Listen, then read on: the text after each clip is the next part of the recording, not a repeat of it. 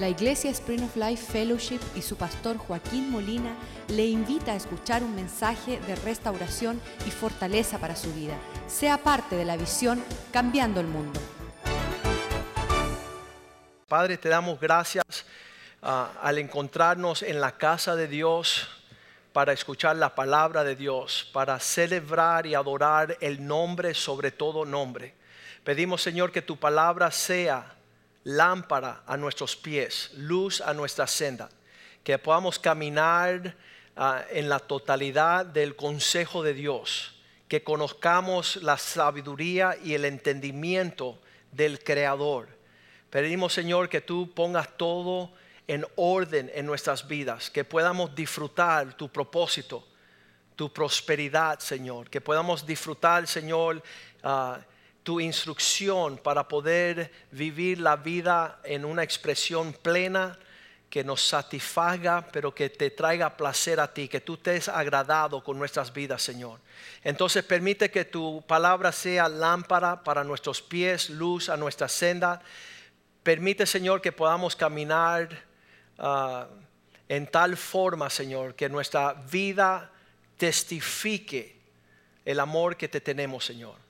Bendícenos, Señor, y prospéranos, Señor, a la luz de tu palabra. Te lo pedimos en el nombre de Jesús.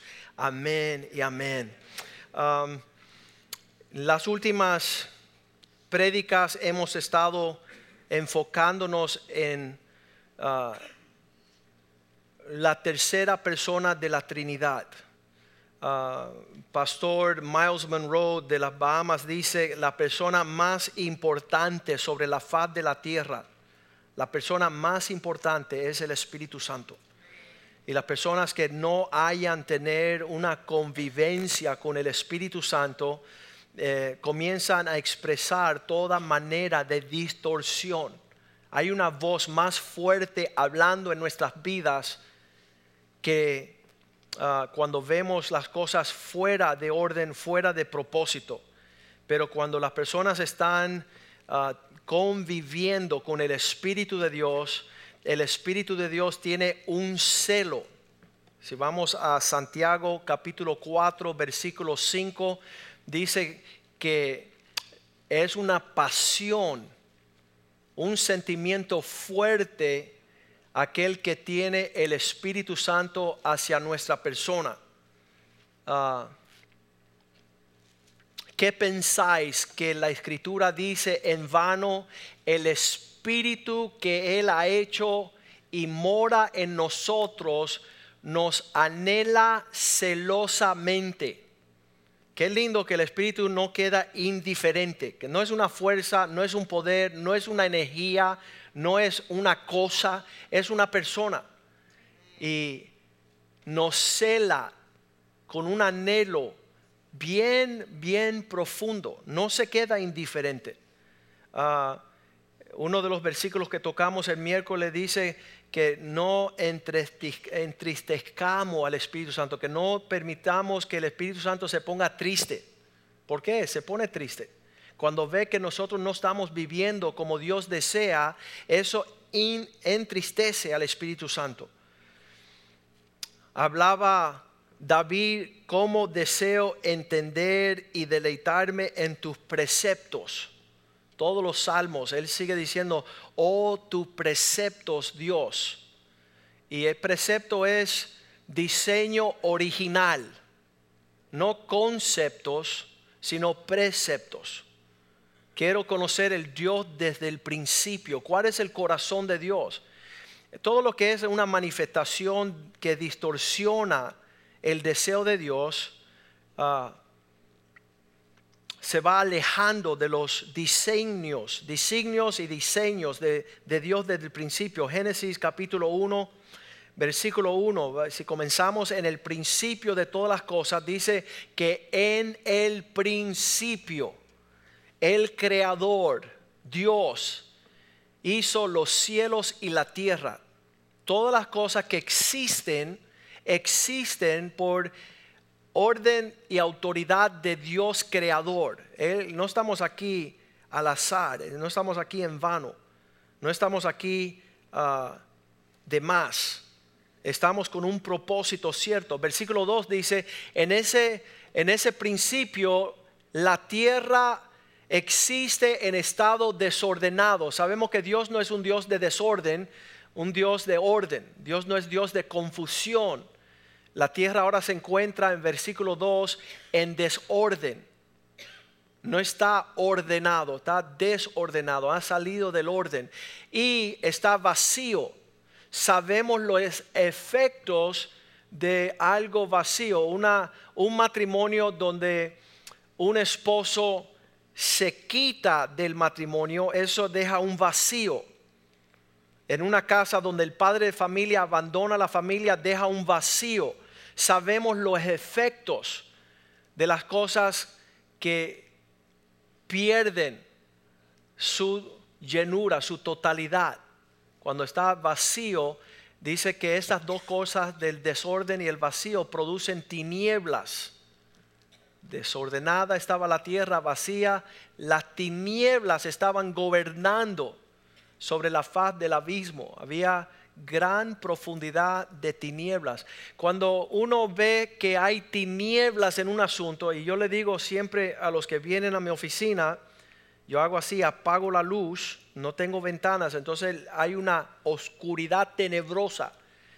Y me encanta cuando digo, ok, cuenta, un, dos, y pongo la luz, a la tercera sale la luz y las tinieblas desaparecen. Y le digo, ¿dónde fue las tinieblas? Y dicen, ya no están. ¿Por qué? Porque la luz prevalece sobre las tinieblas. Cuando hay presencia de luz, no hay oscuridad, no hay tinieblas. Y si hay oscuridad y tinieblas, significa que hay ausencia de luz. Entonces el problema de las tinieblas no es que existan, sino que no existe la luz.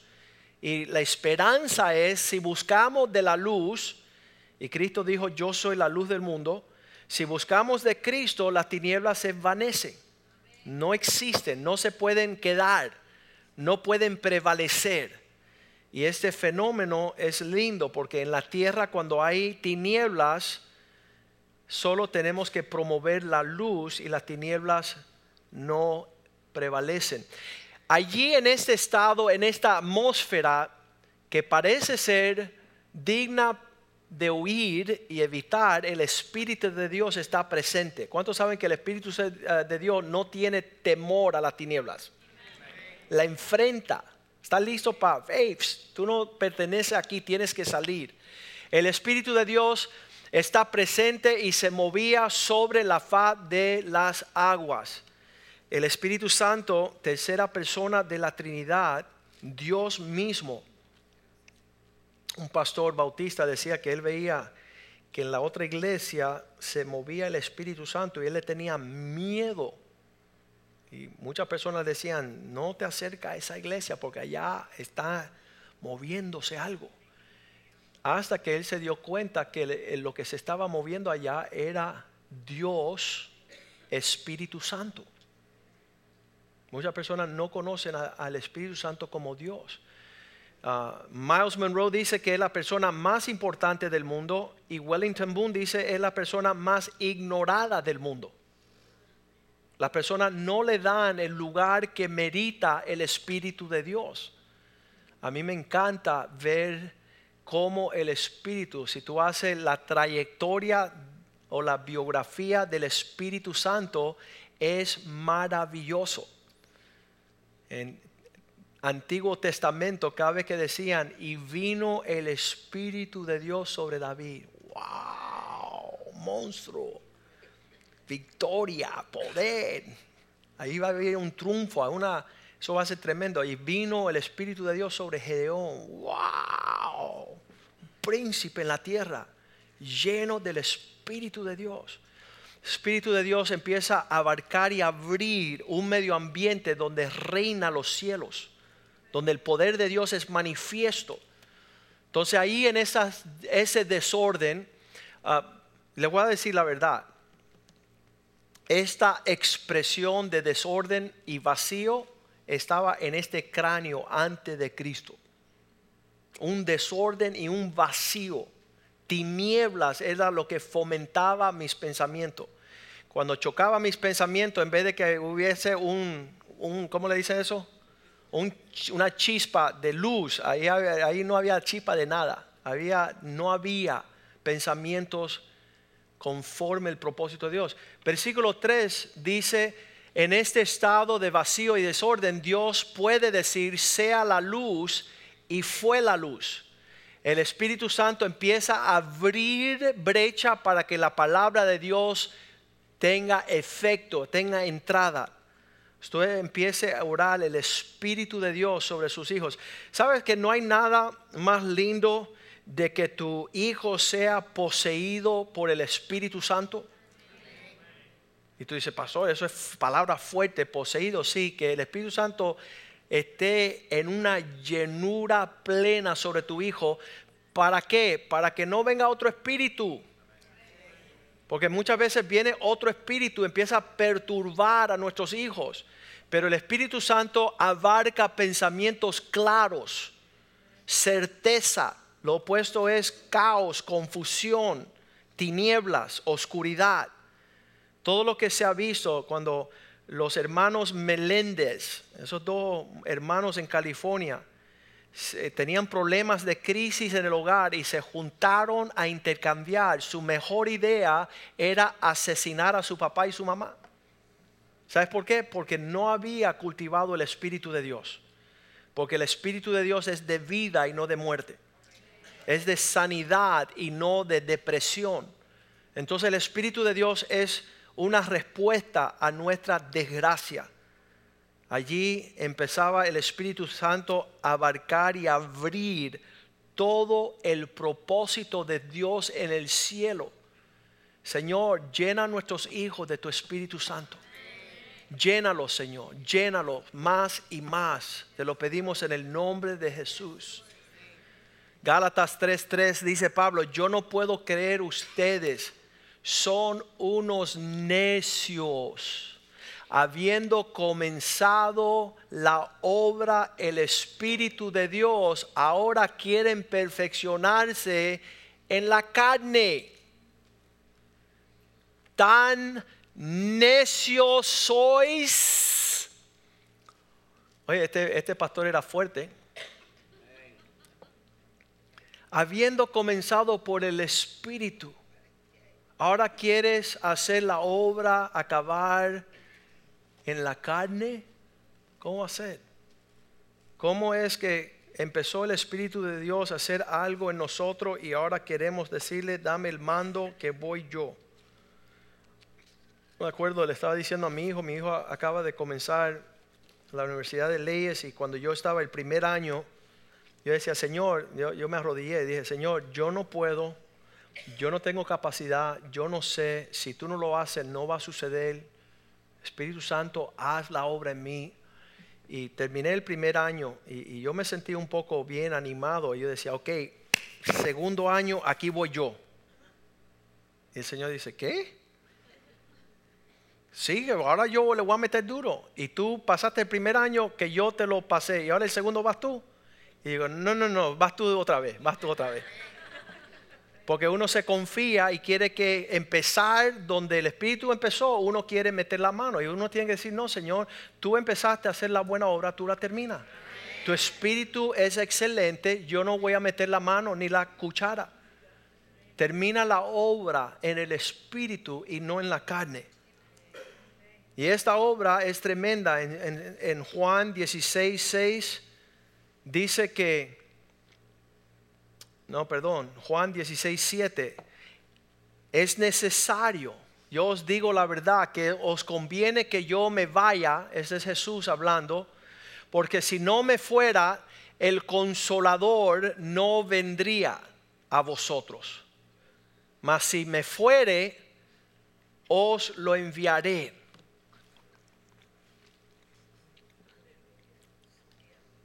Aquel que viene para consolar, para a ser fuerte. Lo describe mejor en el versículo 8. Él vendrá para convencer al mundo de, de, pecado, de justicia y de juicio, de lo malo, de lo bueno y cómo cortar la torta. El pecado, saber lo que no hay que hacer. La justicia para saber lo que hay que hacer. Y el juicio para tomar la decisión correcta. La mayoría de las personas que no saben lo bueno le llaman malo, no le saben lo malo, le llaman bueno. Y cuando van a escoger, quieren ser mujer cuando Dios le hizo hombre, quieren ser hombre cuando Dios le hizo mujer. Y ahora están hablando no solamente de transgénero, sino transespecie. No me gusta que Dios me hizo ser humano, así que voy a ser gato. A ese nivel de locura está el mundo. No transgénero, mujer o varón, varón o hembra, sino transespecie. Quiero ser un gato. Quiero andar de cuatro, quiero uh, gemir y llorar como el gato. Versículo 9 dice, en cuanto a lo malo, porque no creen en mí. Lo, lo, peor del pecado es desasociarse de Dios. Cuando ya tú no estás tomando en cuenta lo que Dios dice, tú vas a tomar la decisión incorrecta. Y, qué tremendo ver eso en las vidas de las personas que desean uh, ser sabios en sus propios ojos. En cuanto a la justicia, versículo 10, porque voy al Padre y ya no me veráis más. Y la obra va a ser una obra del Espíritu de Dios. Versículo 11, y en, en cuanto juicio, el principio de este mundo ha sido ya juzgado, el, el príncipe de este mundo. Uh, Satanás ya tiene uh, las consecuencias de su rebeldía y su desobediencia. Versículo 13 dice, mas cuando el Espíritu de verdad llegue, uh, cuando venga el Espíritu de verdad, Él será vuestra guía a toda verdad. Eso es lindo. Es lindo que el Espíritu pueda señalarte lo verdadero y no lo falso, porque no hablará por su propia cuenta. Él no está buscando su, propia, su propio interés. Él no hablará por su propia cuenta, sino que hablará todo lo que oyere y os hará saber las cosas que habrán de venir, las cosas en un futuro, las cosas que convienen. Y entonces dice, uh, versículo 15, todo lo que tiene el Padre es mío, por eso dije que tomará de, de lo mío y os lo hará saber. Cuando una persona comienza a saber, se hace sabio y dicen camina en sabiduría. Isaías 11:2 dice, aquel espíritu que vendrá sobre ese hombre será un espíritu de sabiduría. Eso comienza a lidiar con todo lo necio en nosotros. Cuando yo llegué a conocer al Señor fue la primera expresión. Mi entendimiento que me faltaba a Dios lo veía yo en la falta de sabiduría. Y por cinco años, de los 16 a los 21, solamente hubo una oración delante de Dios en mi vida. Solo pedí a Dios una cosa. Señor, este necio necesita sabiduría. Este hombre torpe, este hombre que no tiene, no está alumbrado en sus pensamientos, necesita sabiduría. ¿Cómo es que vino la sabiduría? A través del Espíritu de Dios. Reposará sobre él el Espíritu de Dios, de Jehová. Será un espíritu de sabiduría y de inteligencia. Eso se llama entendimiento. Más que todas las cosas, la sabiduría te deja pensar como Dios, pero la inteligencia te deja aplicar la sabiduría. Hay muchas personas que saben muchas cosas, pero no hacen ninguna de ellas. Pero el Espíritu de Dios no solamente te da sabiduría, sino te da entendimiento. Será un espíritu de consejo. Este consejo te dará el poder y el conocimiento para que camines en el temor de Dios. Todo lo que Dios desea lograr en nuestras vidas sucede con una cercanía y una intimidad con el Espíritu de Dios. Cuando me llama un joven la semana pasada y dice, pastor, necesito hablar con usted, esa, ese acercamiento a lo que es respetar los miembros de la casa de Dios. Ah, hay personas que, yo le decía ah, un, poco tiempo atrás, uh, imagínense usted está conduciendo sobre la avenida y se le para un policía adelante y te dice, detente. Y tu actitud sea, ¿qué se piensa este? Y tú lo atropellas y tú sigues. Entonces tú no tienes facultad de saber qué es una autoridad y cómo honrarla. En el espíritu, los ministros son autoridades. Y cuando te dice detente y tú los atropellas, a nosotros nos afecta que nos atropella, pero a ti te afecta más que no estás honrando el Espíritu de Dios. No hay lugar en tu vida para honrar las autoridades que Vamos a leerlo en Hechos capítulo 20, versículo 24. Dice que el Espíritu Santo ha puesto a gobernar. Creo que lo alteré ahí, 20, 28. Vamos a ver cuatro versículos más. Por tanto, mirar por vosotros, le está hablando a los líderes de la iglesia, a los pastores, miren por vosotros y por todo el rebaño en que el Espíritu Santo os ha puesto como obispos para apacentar la iglesia del Señor, la cual Él pagó y ganó con su sangre. Ustedes que son ministros han sido puestos en la iglesia por el Espíritu Santo. Mirad por vosotros y por todo el rebaño en que el Espíritu Santo os ha puesto por autoridad. Entonces cuando este joven me llama y dice, pastor, quiero una cita, quiero sentarme, ya empezó el Espíritu de Dios a operar a favor de él, porque esa noche tuve un sueño y Dios me dijo, dile a este joven esto. Cuando llego a la reunión, me siento con él y él me dice lo que yo ni sabía lo que él quería, pero ya Dios me estaba dando respuesta y yo le digo, mira, esto es lo que Dios quiere que tú tengas en cuenta. Y entonces él tiene el consejo de Dios y cuando yo llego a la casa, Dios me confirma con otro siervo todo lo que yo le dije. Entonces le mando el escrito de este pastor y él dice, wow, todo lo que tú me dijiste es lo que él dice, es lo que yo voy a hacer. Eso es el Espíritu Santo. Esa es la obra del Espíritu Santo.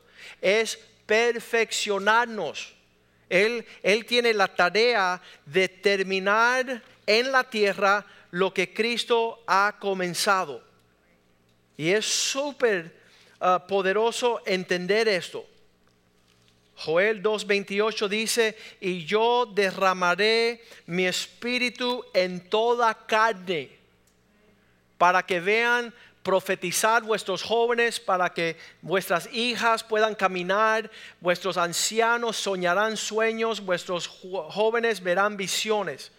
Toda la claridad en un mundo confundido, tinieblas, en caos, incertidumbre, me caso, no me caso, con quién me caso. Todo el Espíritu Santo puede dirigir tus pasos si es que tienes apetito. Tienes apetito de permitir. Efesios 2.18, tenemos acceso. Jesús nos dejó su espíritu porque por medio de él Jesús los unos a los otros tenemos entrada por un mismo espíritu al Padre. Podemos conocer los pensamientos de Dios si dejamos que el Espíritu Santo nos guíe. Esa es la diferencia entre un hijo de Dios y un hijo del diablo. El hijo del diablo hace lo que le da la gana, como le da la gana, cuando le da la gana. Pero el hijo de Dios, Romanos 8:14, estos son los hijos de Dios, aquellos que se dejan guiar por el Espíritu Santo. Todos los que son guiados por el Espíritu de Dios, estos son hijos de Dios. No, no permita que alguien te diga que es hijo de Dios cuando tú ves que no está atendiendo lo que Dios dice. El atender lo que Dios dice es ser un hijo de Dios. El eh, rechazarlo es revelar. Uh, Efesios 2.2 dice uh, que caminamos en el espíritu que está sobre los hijos de desobediencia. Vamos a buscar ese versículo bien rápido. Intentemos, ahí está. En los cuales hablando de tinieblas, anduvieron, eh, anduviste en otro tiempo. Otro tiempo si éramos rebeldes, desobedientes, estábamos llenos de desorden, confusión, caos, en los cuales anduviste en otro tiempo, tiempo pasado, siguiendo la corriente de este mundo, conforme al espíritu, al príncipe de la potestad del aire conforme a Satanás. El Espíritu, no santo, sino el Espíritu que ahora opera en los hijos de desobediencia. Queremos pensar que todos somos hijos de Dios, que todos seguimos el Espíritu Santo, pero la realidad es que hay un montón de personas que están siguiendo otro espíritu. El espíritu que ahora está en el mundo operando en los hijos de desobediencia. Ese es un espíritu inmundo, es un espíritu torcido, no es el espíritu que Dios prometió. Entonces ahí Pablo dice en 2 Corintios 11, versículo 4, porque si alguien viene predicando otro Jesús que no hemos predicado o recibieron otro espíritu, no sabía que había otro espíritu.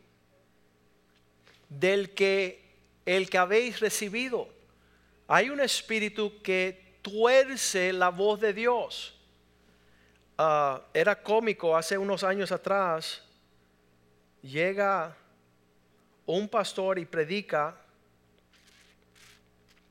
Quédate en la casa espiritual, quédate en la iglesia, quédate en el cuerpo de Cristo, quédate en la familia de Dios, quédate y no seas huérfano, quédate, quédate, quédate, quédate, quédate. Toda la prédica se le pasó diciendo quédate. Acabando la prédica, y yo no fui el que prediqué ese día, le doy gracias a Dios. Acabando la prédica, se levanta un individuo y cruza y me viene a hablar a mí. Y él dice, pastor, ya Dios me confirmó con esta prédica lo que tengo que hacer me voy. Yo creo que el pastor Rivera estaba predicando ese día. Pero él predicó perfecto, toda una palabra de Dios para el pueblo de Dios. Pero el tornillo torcido vino y cruzó la congregación y dice, pastor, finalmente Dios contestó mi prédica. Con esta prédica contestó mi problema. Y Dios me acaba de confirmar que me tengo que ir. Y yo dije, gloria a Dios. ¡Wow! ¡Qué revelación más profunda! Pero hay un espíritu que no te permite escuchar la voz de la verdad. Y dice la Biblia, por cuanto no amaron la verdad, Dios le entregó a la mentira. Ya como tú quieras hacerlo torcido, Dios te lo empaqueta para que tú escuches, vete cuando te tienes que quedar. Y tu corazón está tan torcido que tú no puedes entender ni ser instruido por el Espíritu de Dios. Esto dice, ¿no habéis recibido otro Espíritu? Otro Evangelio que habéis, eh, del cual habéis aceptado, pero bien ese lo toleráis. Cuando alguien viene con un Jesús diferente, con un Espíritu diferente, en un Evangelio diferente, tú le dices, amén, y te vas con él para el infierno. O con ella, puede ser. Pablo dice, cuidado, versículo 3, el versículo anterior dice, Satanás es tan astuto, no sea que él con su astucia, como él engañó a Eva, también vuestros sentidos sean de alguna manera extraviadas. Y ya tú no puedes servir a un Cristo sincero y fiel, sencillo, práctico. Tú tienes que estar en un en un torbellino espiritual donde tú no puedes captar lo que Dios quiere. Dice, yo temo, de, ah, versículo 3 dice, temo que igual que Eva fue engañada con la astucia de la serpiente, vuestros sentidos también sea extraviado. Cuando tú tienes el Espíritu Santo, no vas a ser extraviado. Tito capítulo 3, versículo 5. Dios hace una obra de justicia y nos salvó no por la obra de nuestra justicia que hubiéramos hecho. Aquí nadie alcanzó la medida de justicia por lo que uno hace, sino por la misericordia de Dios, que por el lavamiento y la regeneración y por la renovación en el Espíritu Santo. Fíjate qué profundo esto que el Espíritu Santo quiere lavarnos, regenerarnos y renovarnos. Cuando un joven me preguntó qué es la diferencia entre lo que tú crees y lo que creen los demás, yo le decía, mira, el único que tiene poder para regenerar se llama Jesús. Y cuando uno es un desgenerado, cuando las cosas están bien torcidas, solamente el lavar, el regenerar y el renovar viene por el Espíritu de Dios. Yo no puedo intentar a una persona que no respeta el Espíritu Santo que me respete a mí como pastor.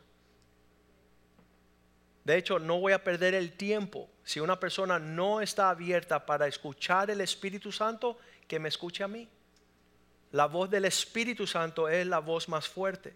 Primera de Corintios capítulo 6 versículo 9 dice que no puede participar en el reino de Dios, ¿no sabéis que los injustos, los que no están amando decidir bien, eso injusticia es no poder decidir bien, no heredarán el reino de Dios, no cometan el error, los fornicarios, los que desean tener relaciones sexuales y morales. El Espíritu Santo dice no ese no es el orden, no es el propósito de Dios. Ni los idólatras, lo que ponen, idolatría es levantar algo por encima de Dios, tu negocio, tu dinero, tu familia, tus relaciones. Eso se llama idolatría. Tú tienes que sujetar todas las cosas a que Dios sea lo máximo. Porque si tú levantas las cosas por encima de Dios, eres un idólatra y allá no vas a entrar. Ni los adúlteros los que están con infidelidad, los que están siendo infiel amando el mundo, ni los afeminados, ni los que se echan con varones. Todo esto son la manifestación de hombres que no honraron el orden de Dios, el Espíritu de Dios. Estos no pueden recibir paz, gozo y justicia. No tienen el galardón del reino de los cielos. Versículo 10 a los ladrones, a los que desea, los que toman lo que no es de ellos y a los que desea lo que no es de ellos, los ávaros. Ni los borrachos, ni los maldicientes, ni los estafadores, esto podrán heredar el reino de Dios. Versículo 11, mas ustedes era, esto erais algunos en el pasado, mas ahora habéis sido lavados y santificados.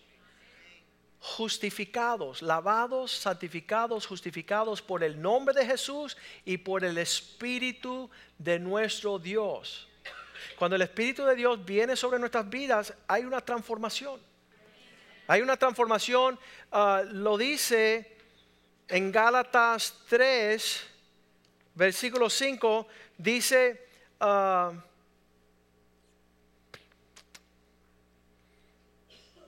obrando milagros, haciendo una obra, aquel pues que os suministra el Espíritu y hace maravillas, milagros entre vosotros.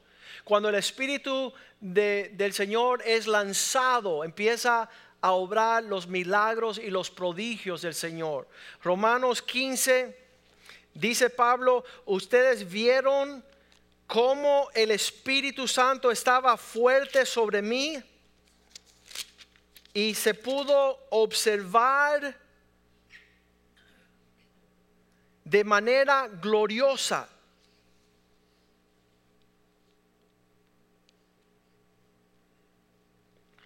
Dije Romanos 15, ¿verdad?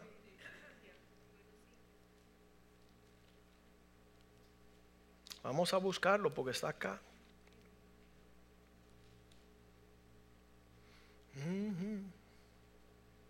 Él dice, cuando, cuando me acerqué a predicar el Evangelio, se empezó a deslazar milagros y señales por el, por el poder del Espíritu Santo. Hubo una fuerza tan grande del Espíritu de Dios que, que hubo señales y milagros que seguían mi predicación de las buenas nuevas.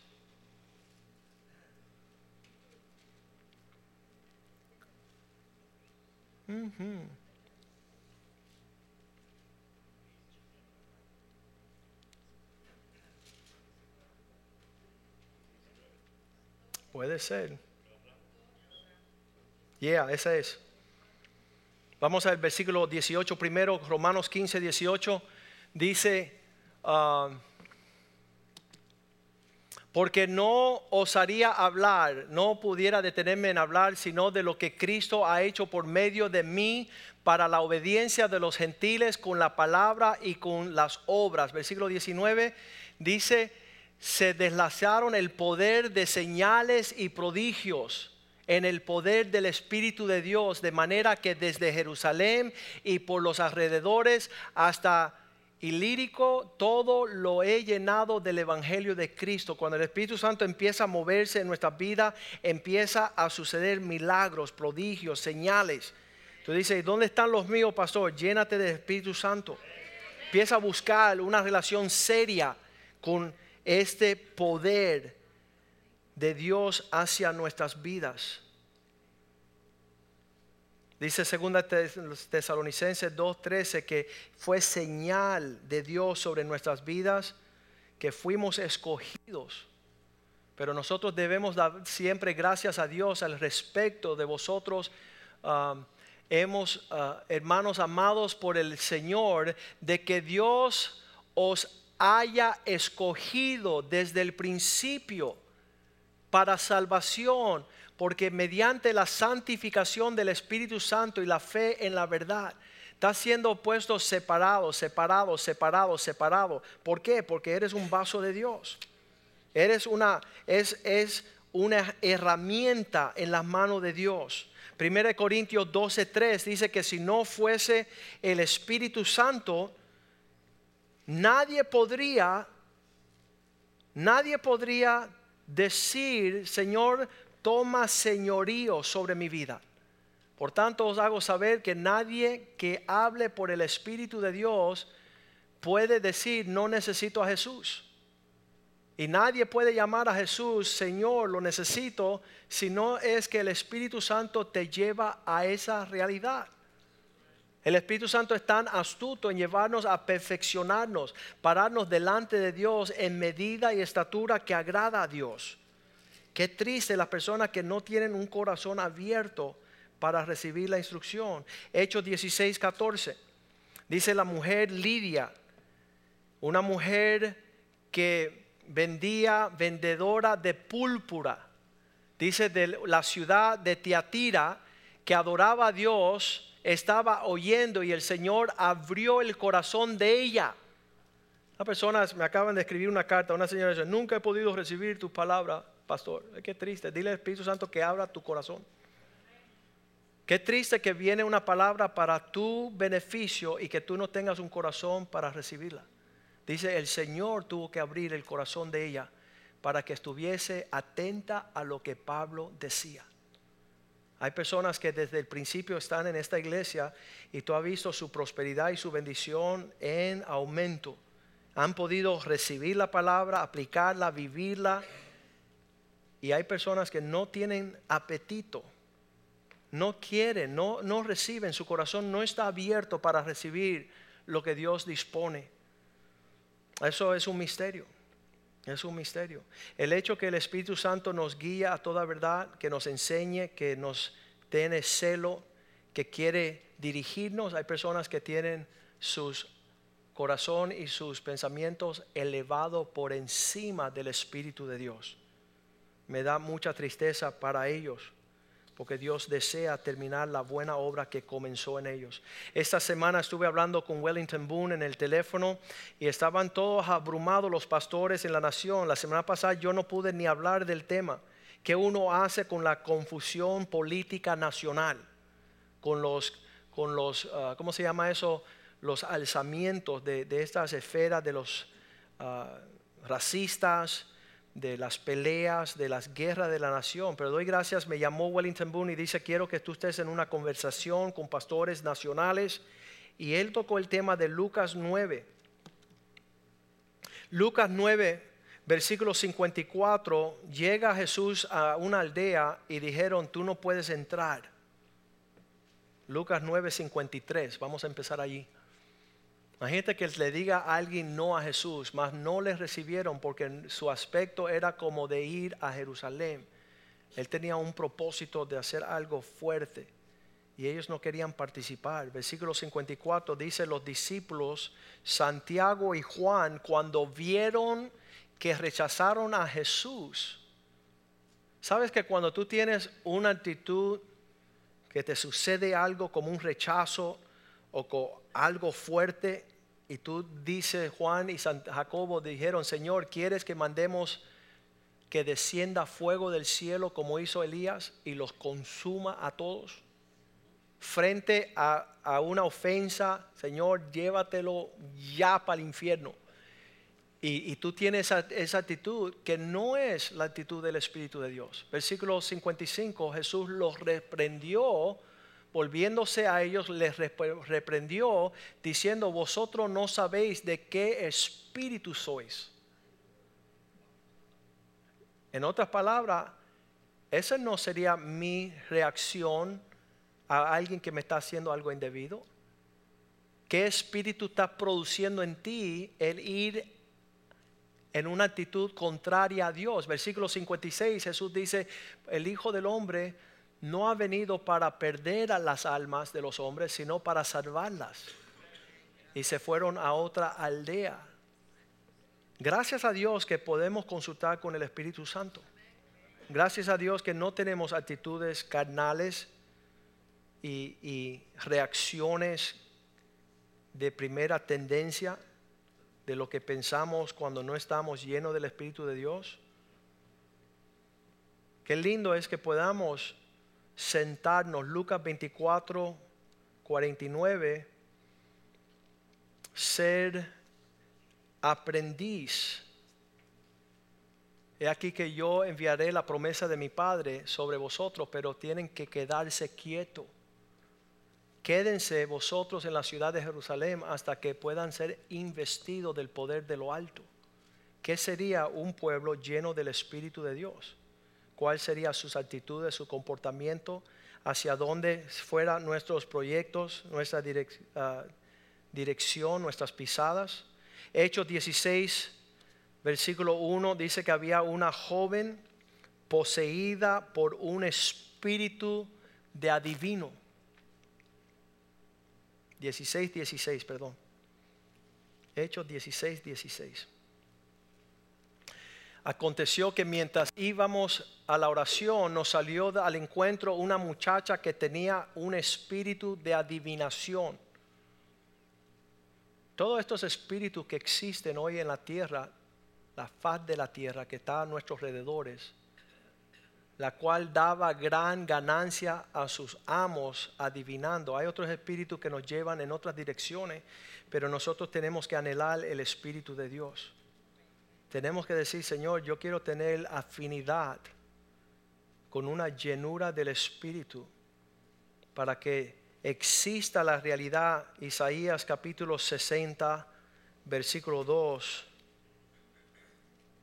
dice, gran tinieblas llenarán la tierra. He aquí que las tinieblas cubrirán la tierra y oscuridad las naciones. Mas sobre ti va a amanecer y se verá la vista de tu gloria. Versículo 3, correrán los reyes, andarán las naciones a tu luz y los reyes al resplandor de tu nacimiento. Que nosotros podamos alumbrarnos en este día con tener la mente de Cristo, tener las palabras de Cristo, tener el corazón de Cristo y, y tratar de evitar que este cuerpo lo utilice espíritus inmundos, espíritus que no quieren agradar a Dios. Vamos a pedirle a los músicos que puedan subir y vamos a ponernos de pie esta tarde. Decirle, Dios, tú me quieres lavar, tú me quieres renovar, tú me quieres regenerar. Que tu espíritu termina la obra que ha comenzado. Que yo pueda ser un pueblo, parte del pueblo que, que tenga esperanza, que tenga verdad, que tenga amor. Quiero conducirme ah, y en esos días es tremendo, es tremendo porque todo lo que Satanás quiere es remover y confundir y traer y cuestionar la bondad de Dios. Si estás viendo los noticieros, si estás viendo el periódico, si estás viendo las noticias y sabes qué, el Espíritu de Dios se va a mover sobre la faz de la tierra. Y todas las tinieblas que se levanten y se alcen y tengan un argumento, ah, van a tener que lidiar con el Espíritu de Dios. Y no fácilmente Él va a entregar lo que Dios quiere salvar. No fácilmente Él viene a, a poder propagar sus tinieblas. Cuando las cosas se ven que se están poniendo mal, mal, mal, mal, dice que Dios levantará bandera sobre él. Dios levantará bandera. Y usted también llénese del Espíritu de Dios para que no sean tus palabras, que no sean tus pensamientos, que no seas ligero en, en actuar en la corriente. Le doy gracias a Dios por esa plática con Wellington Boone, que todavía hay hombres sabios en la tierra, que no se están moviendo en base de racismo, en base de las leyes, están moviéndose en el Espíritu de Dios. Están moviéndose en la sabiduría de Dios. Y él, ah, estando en, una conferencia con muchos pastores, que quizás algunos pastores se, también dice que aún los elegidos serán confundidos. Si el Señor no llega a tiempo, ¿no? Pero hay hombres que, que están claros y están llenos del Espíritu Santo, están llenos de, la presencia de Dios. Y nosotros, el propósito de esta prédica esta mañana, que usted y yo seamos parte de ese pueblo lleno del Espíritu de Dios. Pues si no, Satanás va a zarandearte. Dice que a los burros, nada más que le tiene que pasar una zanahoria, ya se, se van en el camino de la zanahoria. ¿Por qué? Porque están en un mal sentimiento. Y, Satanás está haciendo todo lo posible de hacernos mover Dice, todo lo que puede ser movido va a ser movido. Se va a estremecer la tierra para que quede lo manifiesto, lo que pertenece a Dios. Y ese es un pueblo lleno del Espíritu Santo. Vamos a cantarle al Señor. Y usted allí comienza a decirle, Espíritu Santo, ven sobre mí. Lléname, que mis sentimientos, mis sentimientos no sean carnales que no sean temporales, que no sean en base de manda fuego y consúmelo, Señor, destruyelo. No, yo tengo que tener otro espíritu. Tengo que tener la mente de Dios, el propósito de Dios. Espíritu de Dios.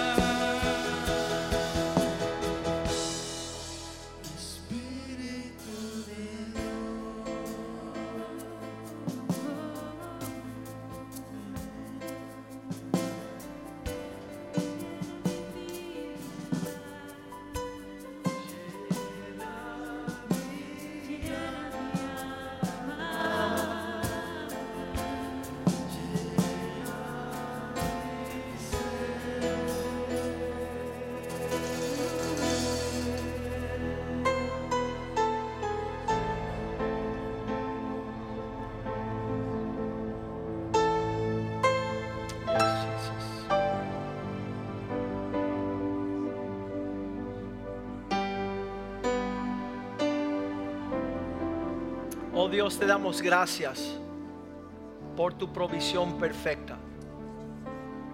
Toda área desordenada y vacía, Señor, declaramos nuestra necesidad de tu Espíritu.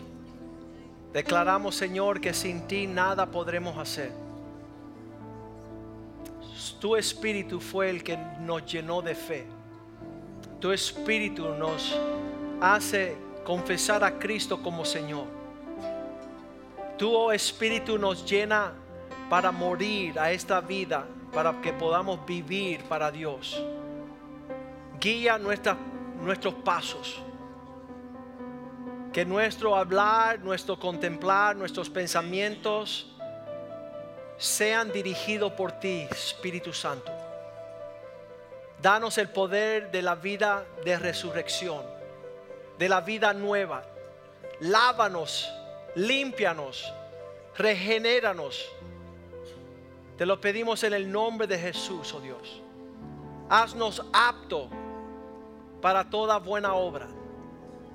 Transfórmanos con poder. Ayúdanos en nuestras debilidades cómo orar, cómo gemir ante tu presencia, oh Dios, cómo interceder, cómo vestirnos, cómo conducirnos, cómo amarnos, cómo servirnos. Trae tu sabiduría sobre nosotros. Trae la gracia de Dios Danos generosidad, fidelidad, responsabilidad. Haznos obedientes y perfectos, humildes. Que la obra sea gloriosa para la alabanza de Dios en los cielos. Pedimos que podamos unirnos en trabajo, Señor, para engrandecer tu nombre en la tierra. Infúndenos con la fe, la esperanza y el amor. Llénanos, oh Dios, de la pasión por la excelencia, ser celosos de la obra de Dios. Glorifica el nombre de Cristo a través de nuestras vidas. Engrandece a Dios. Prospera tu pueblo, oh Dios. Te lo pedimos en el nombre de Jesús. Haznos parte de la respuesta, oh Dios, y no más parte del problema. Levanta sobre nosotros la luz que resplandece en las tinieblas. Bendice a nuestros hijos y los hijos de nuestros hijos, oh Dios, para que anden bajo el poder de tu Espíritu, para que sean llenos de la gracia de Dios, que guarden los preceptos de aquel que diseñó todas las cosas desde el principio. Que no exista espíritu inmundo o diferente sobre la vida de nuestros hijos. Prospéralos, oh Dios, bendícelo.